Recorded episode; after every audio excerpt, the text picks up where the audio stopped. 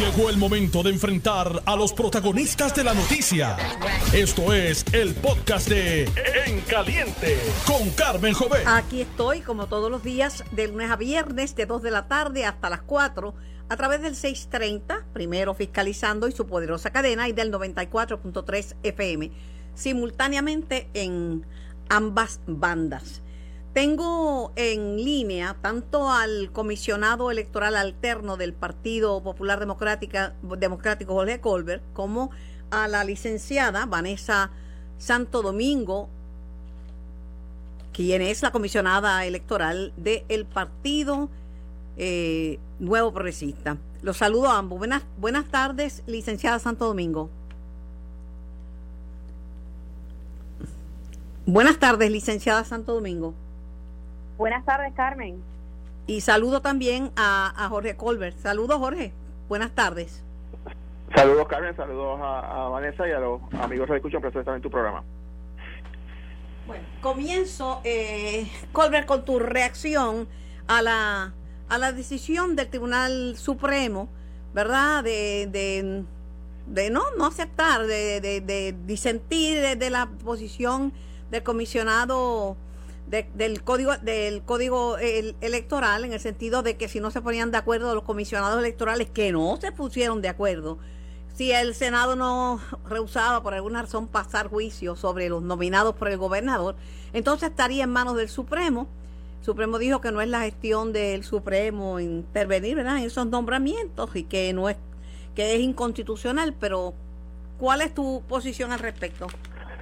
Bueno, en primer lugar que el tiempo le dio la razón al Partido Popular Democrático, al presidente José Luis Dalmao, nuestro comisionado electoral Ramón Torres, que habíamos estado planteando esta que esta disposición del código pues representaba un serio problema constitucional porque ponía al Tribunal Supremo básicamente a designar a un a un funcionario de la rama ejecutiva toda vez que la Comisión Estatal de Elecciones eh, aunque es un organismo que tiene representación de los partidos políticos, eh, eh, ejerce funciones de una agencia del gobierno porque hay nombramientos, hay recursos humanos, finanzas, hay compras, hay subastas, hay procedimientos, igual que una agencia, y está básicamente adscrita a la rama ejecutiva. El tribunal ha determinado que esa disposición del código es inconstitucional precisamente por el tipo de responsabilidad que se le impuso al tribunal eh, y ante esa decisión, lo que a nuestro entendimiento no solamente es que nos dio la razón, sino que abre y allana el camino para eh, llegar y comenzar a dialogar sobre enmiendas, hacer una reforma electoral, enmiendas al código. Pero, pero mientras, solamente corrían Pero Jorge, mientras tanto ustedes, eh, ustedes, me refiero al, al partido de gobierno, al Senado de Puerto Rico, que obviamente no van a confirmar un presidente, no vamos a, no vamos a tener un presidente en propiedad, o sea, se queda el pendiente el, el juez Rosado Colomer, quien expresó su deseo era de volver a la judicatura, se queda, no sé por cuánto tiempo más, se queda como, como presidente de la comisión, o sea, no van a pasar juicios sobre esos nombramientos. Bueno, eso es un tema que está pendiente a discutir con el presidente del Partido Popular, eh, la comisión también, básicamente tiene que interpretar cuál es el Estado de Derecho. Eh, lo importante aquí, Carmen, es, y el mensaje que yo creo que ha enviado no solamente el tribunal, sino el pueblo de Puerto Rico, es que tiene que haber un diálogo porque los estilos de imponer eh, eh, posiciones por un solo partido, en este caso el partido que controla la rama ejecutiva del Partido No Progresista, pues ya sabemos que, que evidentemente ha tenido serios problemas, no solamente de legitimidad, sino que ya sabemos que hay un problema constitucional, la manera que se redactó por lo menos esta parte del Código Electoral, eh, y yo creo que está el camino eh, abierto a iniciar un diálogo para no solamente hablar sobre el asunto de la presidencia de la comisión, sino de unas enmiendas que necesita el código electoral y en ese sentido, pues el llamado de tanto a la comisionada que está con nosotros en el programa, eh, sino al resto de los partidos, es que en el momento oportuno se den las condiciones para iniciar ese diálogo que es de beneficio para el país, ¿no? pero pero la, la comisionada, que ya mismo voy a hablar con ella, le había pedido al comisionado Torres que, que si no estaban de acuerdo con los nominados, ¿verdad? A la hora que se hubo el tranque entre los comisionados electorales, que ustedes sugirieran nombres de personas que, que, que fueran presentables como para ser confirmados, que no fueran los del gobernador. bueno, me, me, consta que el presidente del Senado eh, dialogó sobre ese particular con el señor gobernador, el gobernador tomó su decisión. Yo creo que una de las eh, las estrategias que sigue el presidente del Senado de no actuar sobre estos nombramientos para poder impugnar esa parte del código fue exitosa, con, tal y como lo había anticipado. Y yo creo que ahora están las condiciones para iniciar un proceso de diálogo entre los comisionados de los partidos políticos y ojalá esa sea la actitud del Partido Nuevo Progresista y por lo menos la experiencia que yo he tenido tanto con la licenciada Santo Domingo como con Edwin, eh, que hemos estado por muchos años en la política, es que hay por lo menos un espacio a dialogar y eso me parece que es positivo. Sí, porque Edwin y usted son terribles los dos, pueden dialogar. y por lo menos no se van a pelear por Twitter, si acaso se enredan. Pero... No, no. Eso es un bellón, mire, perdone, ¿sabe? Bien pegadito. Bueno, vamos a escuchar la licenciada Santo Amigos. Licenciada, su reacción y, buenas tardes. muy buenas tardes, eh, Carmen, y a nuestro compañero Colbert aquí en la comisión y a todos los radioescuchas. Eh, tengo que decir que, pues obviamente estoy en desacuerdo con la determinación del Supremo, no obstante vamos a acatar la determinación. Eh, es bien importante que no solamente veamos la opinión de la mayoría, sino también la disidente. El derecho está ahí, eh, la Comisión Estatal de Elecciones no es una típica agencia de gobierno, no responde al Ejecutivo.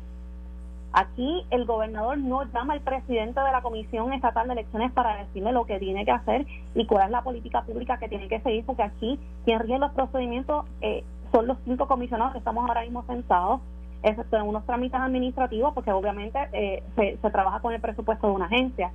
Pero en todo lo demás sabemos que no, no es la típica agencia de gobierno eh, pero más preocupante aún es que, y, yo creo que los compañeros no, no se han dado cuenta, que lo que nos está diciendo es que este tipo de nombramiento tiene que ser por el gobernador y tiene que ser confirmado eh, con el consejo y consentimiento del Senado.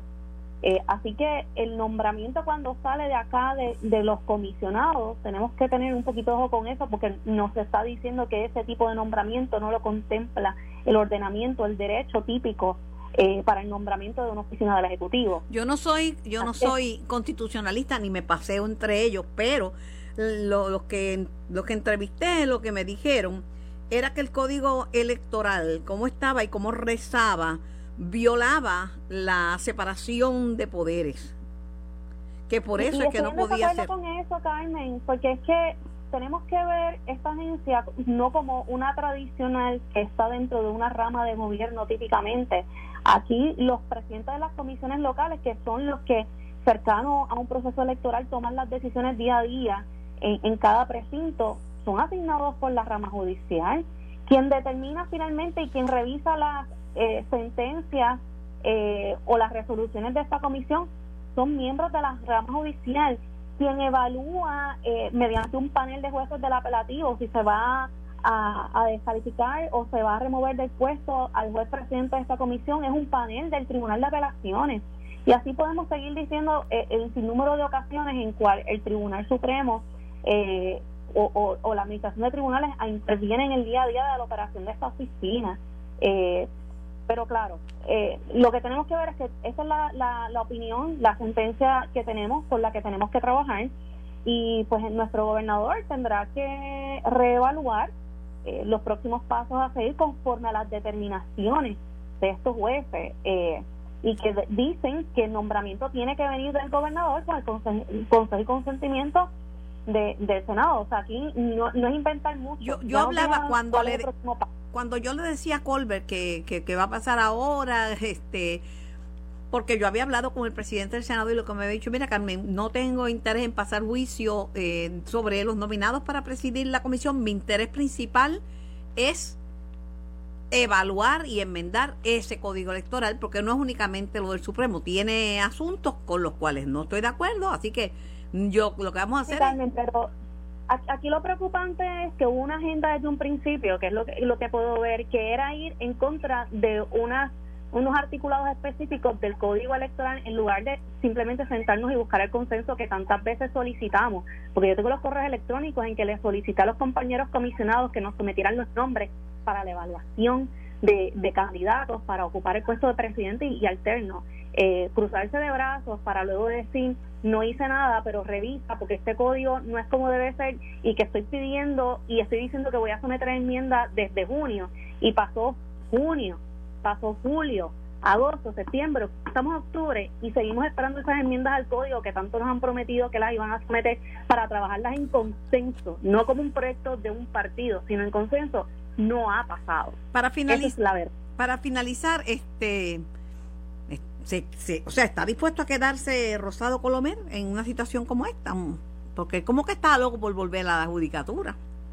Bueno, la, la, realidad es que ambos, tanto el presidente como, como la alterna, tienen un compromiso y son servidores públicos y no nos han expresado que van a salir corriendo aquí el día que, que se designe su sustituto, tal y como dispone el código, pues continuarán su vida o carrera en la rama judicial, pero mientras seguirán rigiendo los procesos aquí en la comisión. Agradecida, eh, comisionada, gracias por su tiempo, gracias por darnos su reacción y su punto de vista en torno a, a esta decisión del Supremo que ustedes están obviamente dispuestos a acatar, como que vivimos un país de ley y orden. Linda tarde. Igual a la orden siempre, Carmen. Colbert, quería hablar contigo. ¿Te acuerdas que tú me dijiste que, que lo que yo denominé los 10 mandamientos de Dalmao, que, que podía haber una sorpresa? Mira, la hubo. Tenías razón. Tenías razón. Yo, yo como que te vi medio loquito. Yo dije, ay Dios mío, yo creo que este está patinando en quechua, pero... De hecho, te adelanté y te había dicho en esa entrevista que te dije, graba, graba esto que estamos Está grabado, ¿sabes? Pero yo lo admito. Antes de que me mandes a, que demuestre la grabación, te lo admito. lo dijiste. Y, y, y te había adelantado que cuando se verificara la afirmación errada que había hecho la Junta de Supervisión Fiscal sobre el supuesto estimado de costos, se iban a dar cuenta que había sido un error porque no habían leído bien o no habían entendido el lenguaje. Eh, de hecho, estaba en español e inglés, así que no era un asunto de, del idioma. Eh, y que quizás pues lo, lo, lo, examinaron con, con algún tipo de rapidez que no lo profundizaron y habían dado unas expresiones erradas. Ah, el tiempo nos dio la razón. No solamente eso, es que básicamente de las 10 propuestas, 6 están contempladas ya íntegramente en diferentes partes en, en, las enmiendas que se van a estar considerando en las próximas horas en la Asamblea Legislativa y las otras cuatro eh, ninguna de ellas requiere de autorización de la Junta porque son medidas que pueden plantearse o radicarse mediante legislación, que son prerrogativas constitucionales de la Asamblea Legislativa. Así que estas se harán eh, de manera prospectiva.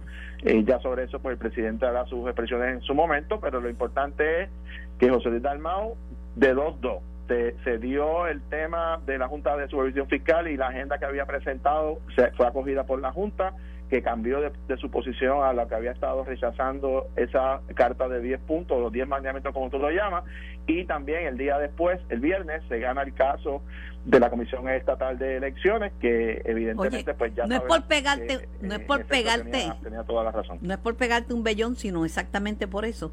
Este Partido Popular no había ganado un solo pleito electoral. Vanessa Santo Domingo lo había ganado todo. Exactamente. Y hay un nuevo comisionado, hay un nuevo comisionado alterno. Eh, y los tiempos en que Edwin Mundo hacía lo que le daba la gana en la comisión se acabaron. Un saludo, un saludo a Edwin y a, Vanessa. Y mira, eh, Carmen, déjame decirte, eh, bueno, aquí obviamente esto fue un caso bien complicado. Eh, nosotros llegamos hace varios meses y, hemos tratado y vamos a estar y hemos estado eh, dialogando informalmente con los diferentes comisionados. Y es cierto lo que dice eh, la comisionada del Partido Nuevo Progresista, nosotros hemos hecho y hemos iniciado unos procesos de evaluación, lo que pasa es que queríamos esperar que se resolviera este caso porque ahora están las condiciones óptimas y es más que evidente después de esta sentencia de que hay que enmendar el código electoral, ahora están las condiciones para discutir este tema y yo por lo menos mi experiencia ha sido Carmen y tengo que ser muy muy honesto en esto que la actitud de la comisionada del Partido Nuevo Progresista y del comisionado alterno y los otros comisionados es a la disponibilidad de dialogar. Eso no quiere decir que vamos a tener eh, verdad eh, acuerdos o consenso o unanimidad pero al menos hay un espacio de diálogo de revisar el código y sobre eso pues vamos a estar haciendo unos pronunciamientos próximamente en el tema del momento, se anticipa que el plan de ajuste será aprobado mañana. ¿Tú crees que será aprobado mañana o ahora tienes dudas? Porque, bueno. Bueno, yo, yo creo que los miembros de la Asamblea Legislativa, Cámara y Senado, pues tienen que hacer, un, ¿verdad? Eso es una prerrogativa que le corresponde a cada legislador. Aquí hay unos compromisos que se han hecho, que ha habido meses de diálogo hay una responsabilidad enorme. Yo sé que pues eh, nunca va a haber una legislación que complazca a todo el mundo, nunca va a haber una legislación que sea unánime, nunca va a haber una legislación perfecta, eh, pero hay que poner los criterios eh, y los valores en una balanza, donde hay mayores riesgos para Puerto Rico, el no actuar, el, derrotar una medida que ponga todas las decisiones en manos de una jueza que nos ha decidido en la prácticamente en casi todos los casos, ha defendido la posición de la Junta y de los acreedores, es un peligro eh, alto, me parece a mí. Y no porque la jueza quiera hacer daño a Puerto Rico, simplemente porque si el gobierno de Puerto Rico no toma acción, no asume su responsabilidad, Carmen, pues entonces otro lo va a asumir. O sea, si el gobierno de Puerto Rico tomó prestado, pues tiene que cumplir. Eh, y yo creo que los acuerdos que se han logrado de una reducción de una deuda de 70 mil millones de dólares a 34, que es básicamente eh, más del 50% de reducción, es bueno para Puerto Rico, que no es perfecta, por supuesto que no lo es, que hay riesgo siempre en los procesos de que aquí a una o dos décadas haya problemas, bueno, pues para eso hay que elegir funcionarios responsables que cuando tomen decisiones fiscales eh, y financieras, pues velen porque no se gaste más de los ingresos que entran al gobierno de Puerto Rico y eso es parte del ejercicio que tiene que hacer el electorado en las próximas elecciones de escoger personas que que conozcan y que tomen las decisiones correctas de la administración pública en las posiciones clave. Eso es parte del proceso de, aprendizaje para todos de esta, de esta experiencia. Tomás eh, Rivera Chats, quien fue comisionado electoral y un comisionado bien proactivo, o sea, bien proactivo, eh, porque es estudioso de esta, de esta, de esta materia. Eh, estaba mirando el, la, el anuncio de que se podría se podría aprobar mañana el, plan de ajuste y dice que está preocupado. Me dice, el trabajo del Senado fue, fue bueno, fue un trabajo bueno, impecable, pero Tatito Hernández, dice Tomás, quiere introducir una enmienda que es una trampa para recortar las pensiones. Estoy citando de Rivera Chats. Bueno, yo, yo respeto mucho al expresidente del Senado. Eh, eh, creo que en el momento en que se consideró esta medida, que dicho de paso, votó a favor y trajo unas enmiendas muy muy positivas. Eh, él dice que lo del Senado fue bueno. Él dice que el trabajo del Senado impecable y bueno y con un buen wording, ¿cómo se dice? Un, eh, lenguaje adecuado, pero que él dice que la enmienda de Tatito es como una píldora venenosa que deja abierta la puerta para recorte de pensiones. Bueno, la, la, información que tengo es que el lenguaje que se está que se va a estar considerando eh, incluye las diferentes partes de los acuerdos en diferentes secciones de, de la ley o artículos de la ley. Yo creo que eso se va a estar revisando para que se cumplan con la palabra empeñada yo dudo mucho que se vaya a eh, aprobar una medida que no incluyan los acuerdos, particularmente la protección a todas las pensiones, el asunto de la Universidad de Puerto Rico, los fondos de los municipios, el, la asignación del millón de dólares para el estudio de las cubiertas médicas del 100% de la población. O sea, hay una serie de, de iniciativas que se acordaron y que se va a estar vigilante de que estén en el proyecto como Dios manda. Si hubiese alguna situación, pues tendrá que discutirse, pero yo confío en que la palabra empeñada por el gobernador, los presidentes de los cuerpos y la propia Junta se cumpla y nosotros tengamos este tema resuelto en las próximas 48 horas. Carmen, es importante que el país entienda. Hay momentos que hay que tomar decisiones duras, difíciles, complicadas. Eh, cuando uno elige funcionarios es para tomar decisiones. Evadir las decisiones, no actuar, impugnar todo, estar opuesto a todo, bueno, pues eh, eso tiene bien consecuencias. Eh, y si uno, si el gobierno de Puerto Rico no asume su responsabilidad, el tribunal lo va a hacer por el gobierno de Puerto Rico. Y a mí me parece que esto es un momento eh, fundamental en el, en, el, en el proceso de administración pública de Puerto Rico y estos miembros de la Asamblea Legislativa que fueron electos a este cuatrenio, pues tienen esa responsabilidad histórica de tomar la decisión correcta. Y, y me parece que en estas próximas 48 horas es un momento crucial eh, ante ellos que tienen, ante la historia, de tomar la decisión correcta de que podamos finalmente salir de la quiebra y salir de la Junta eh, cuando se den los cuatro presupuestos balanceados de manera consecutiva, como establece la ley federal promesa. Una última que tenía que preguntarte, ¿y esa, y esa guerra epistolar tuitera entre Jesús Manuel Ortiz y tú? Carmen, yo no he mencionado a Jesús Manuel Ortiz en ninguno de mis tweets, así que eh, para pelear se necesitan dos y, yo no estoy peleando con nadie, menos con un popular. Ahora los esfuerzos es para lograr acuerdos en la reforma electoral que es lo tema, el tema prioritario en este momento eh, y obviamente nosotros vamos a enfocarnos en esa en esa prioridad. Lo demás, pues realmente son, son cosas que, pues, que a veces las personas se confunden o se toman por aludido sin razón. Y mi recomendación al representante José Manuel Tía, quien aprecio, es mi amigo hace muchísimos años, un gran representante, es que, bueno, ahora tiene la oportunidad de decidir cómo emitir su voto y que lo haga de conformidad a su conciencia y a lo que entienda es lo mejor para el país. Esa puya, porque allá había una puya que usted lanzó, no era para Jesús Manuel. Fíjate, no, yo no, no era para nadie en particular, si quizás eh, él o alguien se sintió aludido, pero básicamente lo que hice fue una referencia, primero yo no mencioné a nadie, lo que dije era que esta, que este proyecto, el 1003, cuando se aprobó en la Cámara, Carmen, eh, ya tenía la protección al 100% de las pensiones. Aquí ya se ha dado la impresión de que esa versión solamente protegía a un por ciento de, de los pensionados. No, no, no. En la última versión que se dio a votación estaban todos protegidos ya. Y me parece a mí que los leos del Partido Popular, con, son, con lo que era el compromiso del Partido Popular, debieron haber votado a favor. Algunos votaron en contra, bueno, pues eso se respeta, pero pero eh, el, el, Partido Popular. Ah, pues, pues también se dio por aludido porque votó en contra. Exactamente. De hecho, nos enteramos todos de que votó en contra porque él lo dijo. Porque no era ni siquiera de, un asunto de discusión, pero yo, o sea, yo respeto, para eso, los legisladores son electos precisamente para eso, para emitir votos de conformidad a su conciencia y obviamente en el caso del Partido Popular, pues tiene que tomar una decisión de si va a encaminar el proceso de la salida de la Junta de conformidad al Estado de Derecho y de respetar los procesos o si vamos a oponernos a todos y a que no pase nada y a bloquear todo, bueno, pues eso también tiene consecuencias del caos que puede haber y también sobre eso pues hay que asumir responsabilidades posteriormente, cada cual que asuma su decisión. Yo sé que tú eres ingenuo y que eres inocente casi tan ingenuo como todo el mundo, que a los dos se le cruzan las espuelas. Ay, muchachos que sí saben. Nada, gracias por la explicación, fuera de todo, de broma y de pullas, que no, vengo de, de fin de semana, no pude pegarle nada a nadie, un bellón a nadie. Y pues ya, ya, ya estamos ya estamos 2 a 0 a favor de nosotros. Ya estamos 2 a 0, pero mira, este, tú sabes que tú, tú, te pareció monumental la marcha porque yo creía que no iba a poner llegar a mi casa porque yo estaba en Plazas Américas terminando el programa y yo dije, me chavé, ¿cómo llego a, a Santurce para hacer el programa? Llegué lo más bien. Este... Mira, yo creo que fue una, una marcha significativa, pero yo creo que más allá de la controversia de si había mucha, poca o adecuada gente, yo creo que lo importante es que hay un nivel de insatisfacción bien bien alto con Luma.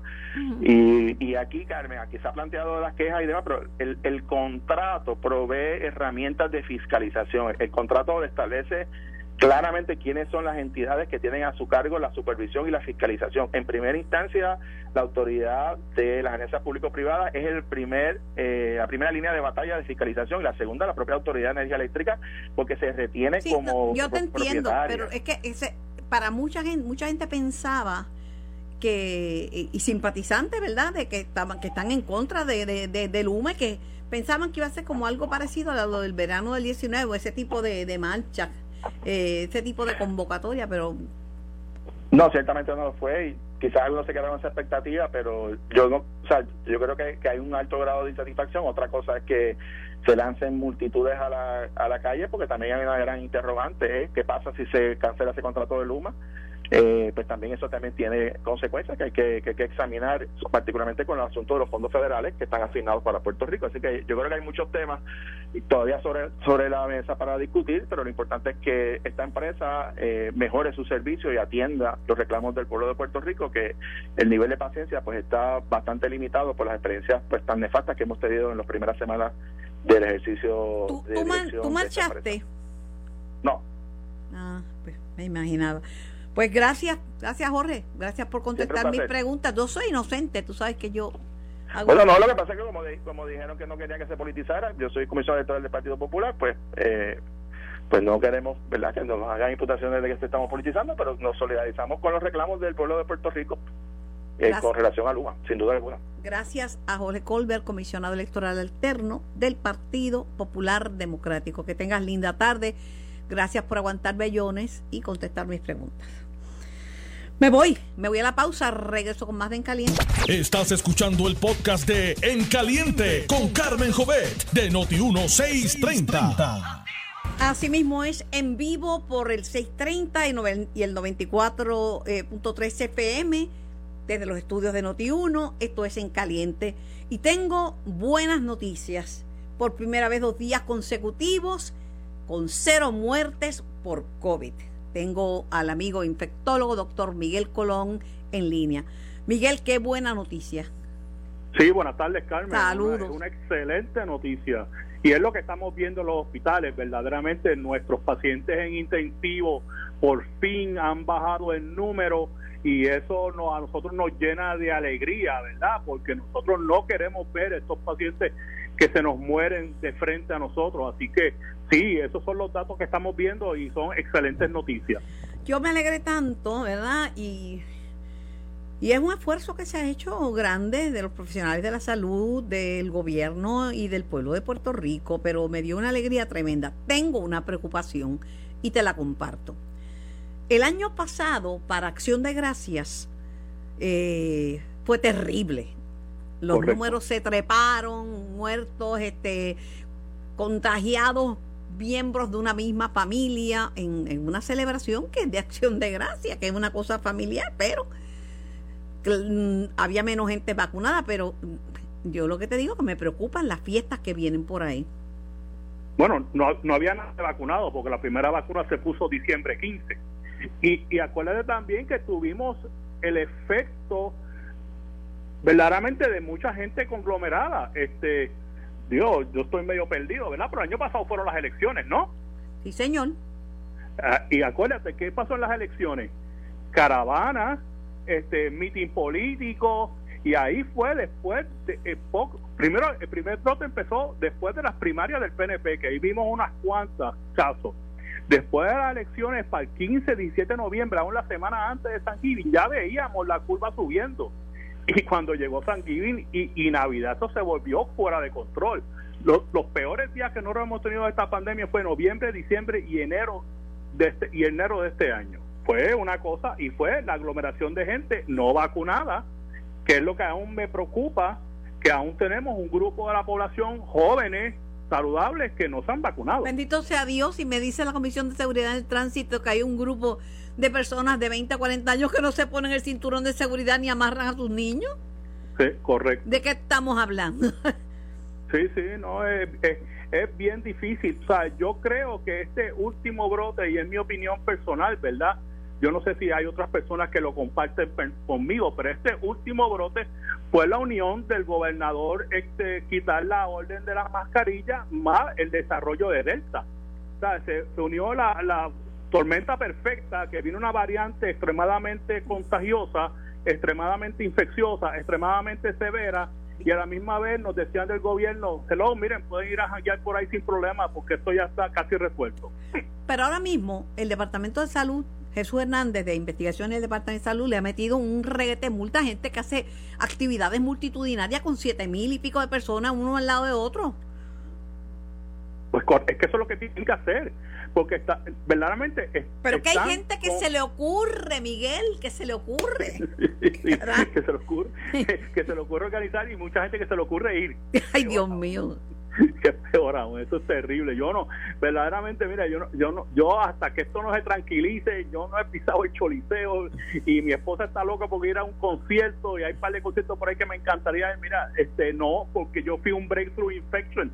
O sea, yo sé lo que es estar vacunado y aún tener COVID. Nah, yo no quiero pasar por eso otra vez, ni quiero que ni nadie en mi familia pase por eso. Pero eres afortunado en términos de que aunque sufriste COVID, eh, y te dio, te pateó, como dicen la gente bien fuerte, no es menos oh, cierto que no tienes las secuelas como otros pacientes que están se quedaron sin olfato, sin gusto, con, con mareos, con eh, confusión este, mental y otros síntomas bien fuertes, falta de pérdida de memoria, etcétera. No, yo he leído sobre esta clínica que hay en la montaña y me impresiona y el trabajo que parece que están haciendo es una cosa excepcional esto no es chiste, el síndrome del, del COVID largo, long COVID syndrome, eso está ya en la literatura médica, no solamente de medicina interna, de enfermedades infecciosas y de psiquiatría. Así que, porque sí, definitivamente tienen muchos cambios y como hemos dicho, tal vez esto sea hasta un un adelanto o un empujón hacia aquellos que estaban a punto de Alzheimer y, esto fue el empujón que le hacía falta para caer en un full Alzheimer. Así que definitivamente, y, y sabemos que este virus afecta el sistema nervioso central, así que no hay duda que estas manifestaciones a largo plazo, y, y tú estás hablando de estos otros síntomas, pero yo tengo pacientes en su casa con oxígeno que no se pueden ni siquiera bañar porque les falta el aire. Así que la destrucción del pulmón también es bien significativa. Hay que cuidarse, hay que cuidarse, hay que celebrar, pero cuidándose. Doctor Miguel Colón, un abrazo y muchas gracias por colaborar conmigo.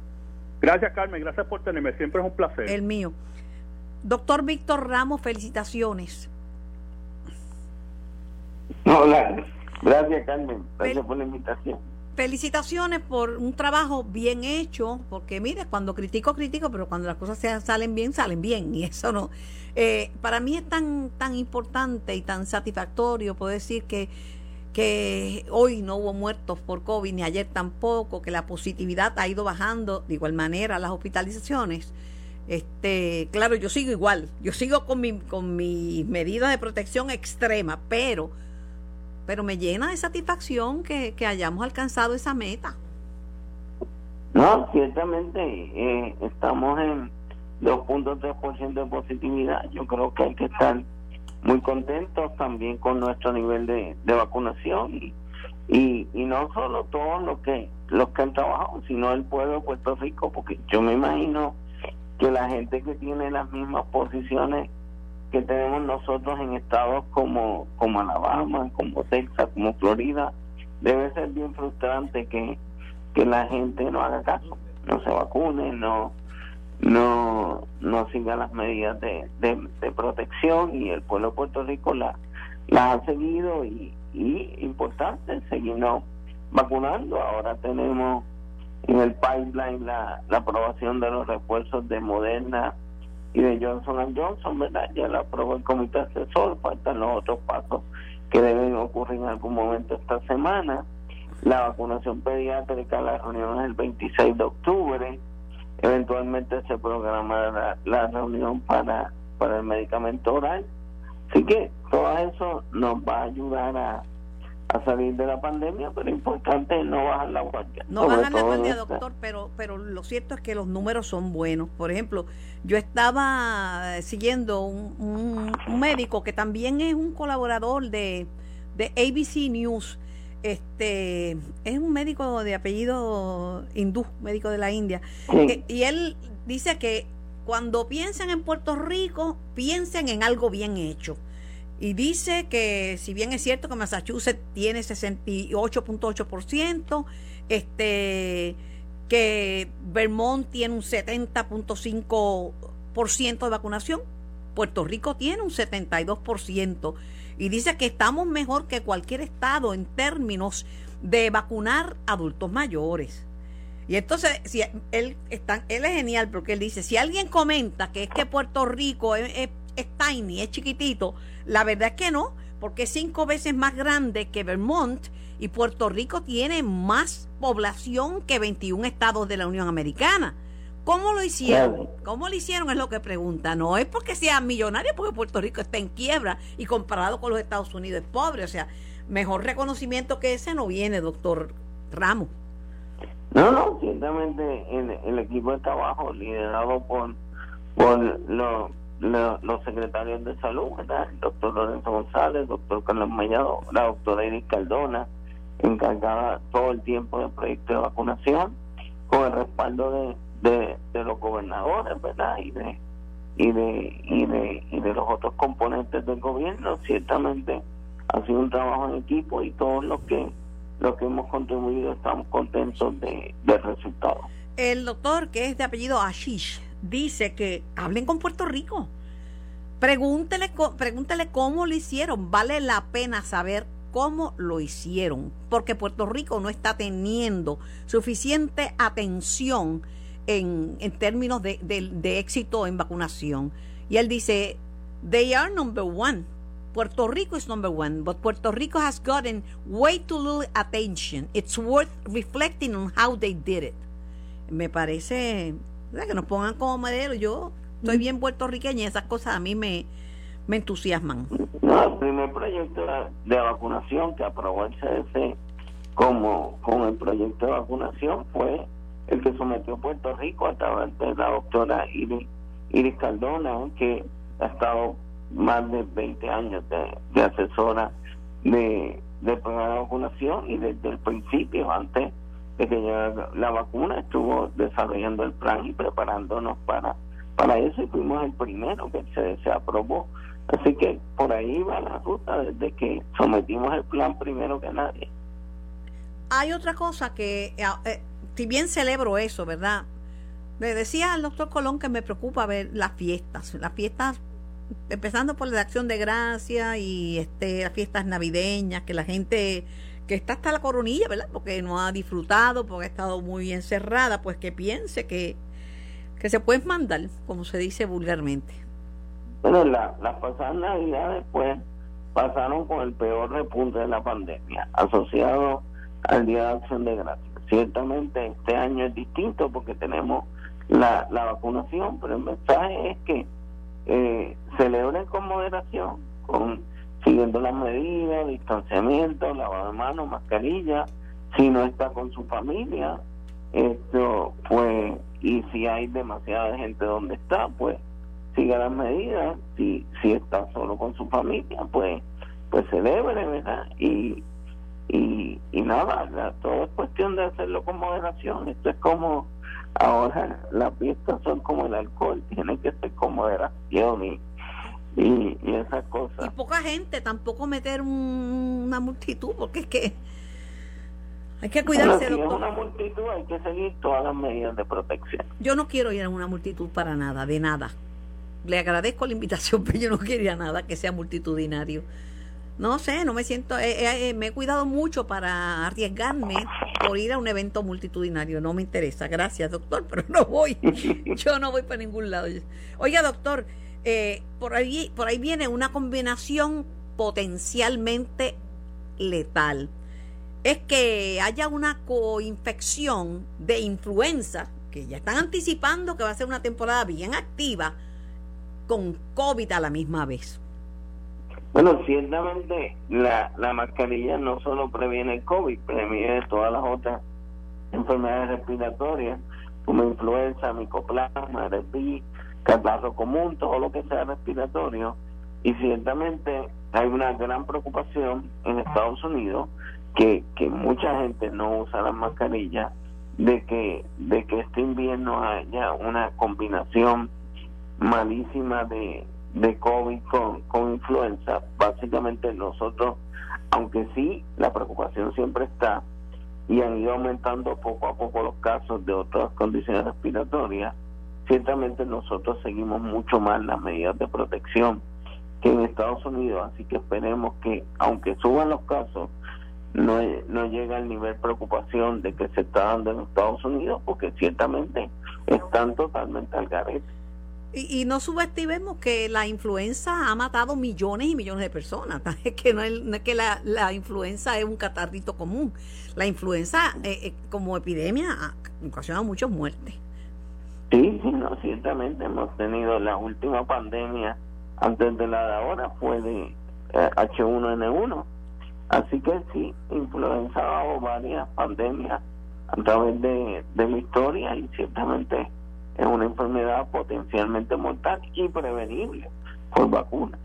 Y yo le voy a decir una cosa, yo me puse que me, me, toca, me, correspondía por condiciones preexistentes la tercera dosis de la vacuna de Pfizer y me, y, me pusieron inmediatamente la vacuna de influenza sin ningún problema. No necesidad, hay que vacunarse contra las dos cosas, ciertamente cualquiera de las dos cosas puede ser potencialmente mortal y prevenible por vacuna. Ahora mismo, la preocupación, ¿verdad? Es cuidar nuestros niños en lo que empieza la vacunación de los menores de las edades entre 5 a 11 años, ¿verdad? Sí, no, ciertamente tenemos que hacerle una burbuja en la casa. Todos los mayores de 12 años deberían estar vacunados. Por eso el llamado a ese grupo de 20-29, que aunque nosotros vamos bien en la vacunación de los grupos que de los grupos que más quedan este es el grupo de 20-29, igual que lo hacemos en la escuela, que todos los mayores de 12 años tienen que estar vacunados, en lo que entonces podemos vacunar a los nenes de 5 a 11 años. Eh, la positividad me dijo que está en 2.2%. 2.3. 2.3. Pero fíjese, nosotros habíamos estado más bajitos, ¿verdad? Llegamos a estar en 1.9. En julio, en julio, en verano llegamos a estar en 1. y pico, sí. Sí. Pues, y mire lo que pasó. yo insisto que no se puede bajar la guardia. Cualquier cosa menos Pero estamos en 2.3 a pesar de Delta. Sí, que es más infecciosa. sí. Que, que es tan tan agresiva. No, y 2.3 mm, bastante por debajo de las especificaciones del CDC. Bueno, yo lo celebro, pero lo celebro siguiendo las debidas precauciones. Es la manera mía de celebrar. Y manteniéndome en mi casa la mayor parte del tiempo y, y, lo disfruto. La verdad que lo disfruto y doy gracias a Dios del privilegio de poderme vacunar porque hay mucha gente que no ha tenido ese privilegio, que no ha tenido esa oportunidad en muchos países del mundo. Y, mientras la mayoría de los países pobres del planeta no se vacunen, el COVID va a estar ahí, va a estar mutando. Por lo menos, por lo menos se están repartiendo mucho más vacunas los países ricos en los países pobres, así que por eso la expectativa de la Organización Mundial de Salud es que pueda declarar el fin de la pandemia, no del COVID, pero de la pandemia en algún momento del primer semestre del año próximo. Dios quiera. Doctor Ramos, felicitaciones otra vez, gracias por su colaboración con mis programas, eh, muy agradecida y éxito en la gestión, vale la pena, vale la pena luchar y vale la pena hacer las cosas correctamente por el bien de un país. Esto fue el podcast de En Caliente con Carmen Jovet de Noti 1630. Dale play a tu podcast favorito a través de Apple Podcasts, Spotify, Google Podcasts, Stitcher y notiuno.com.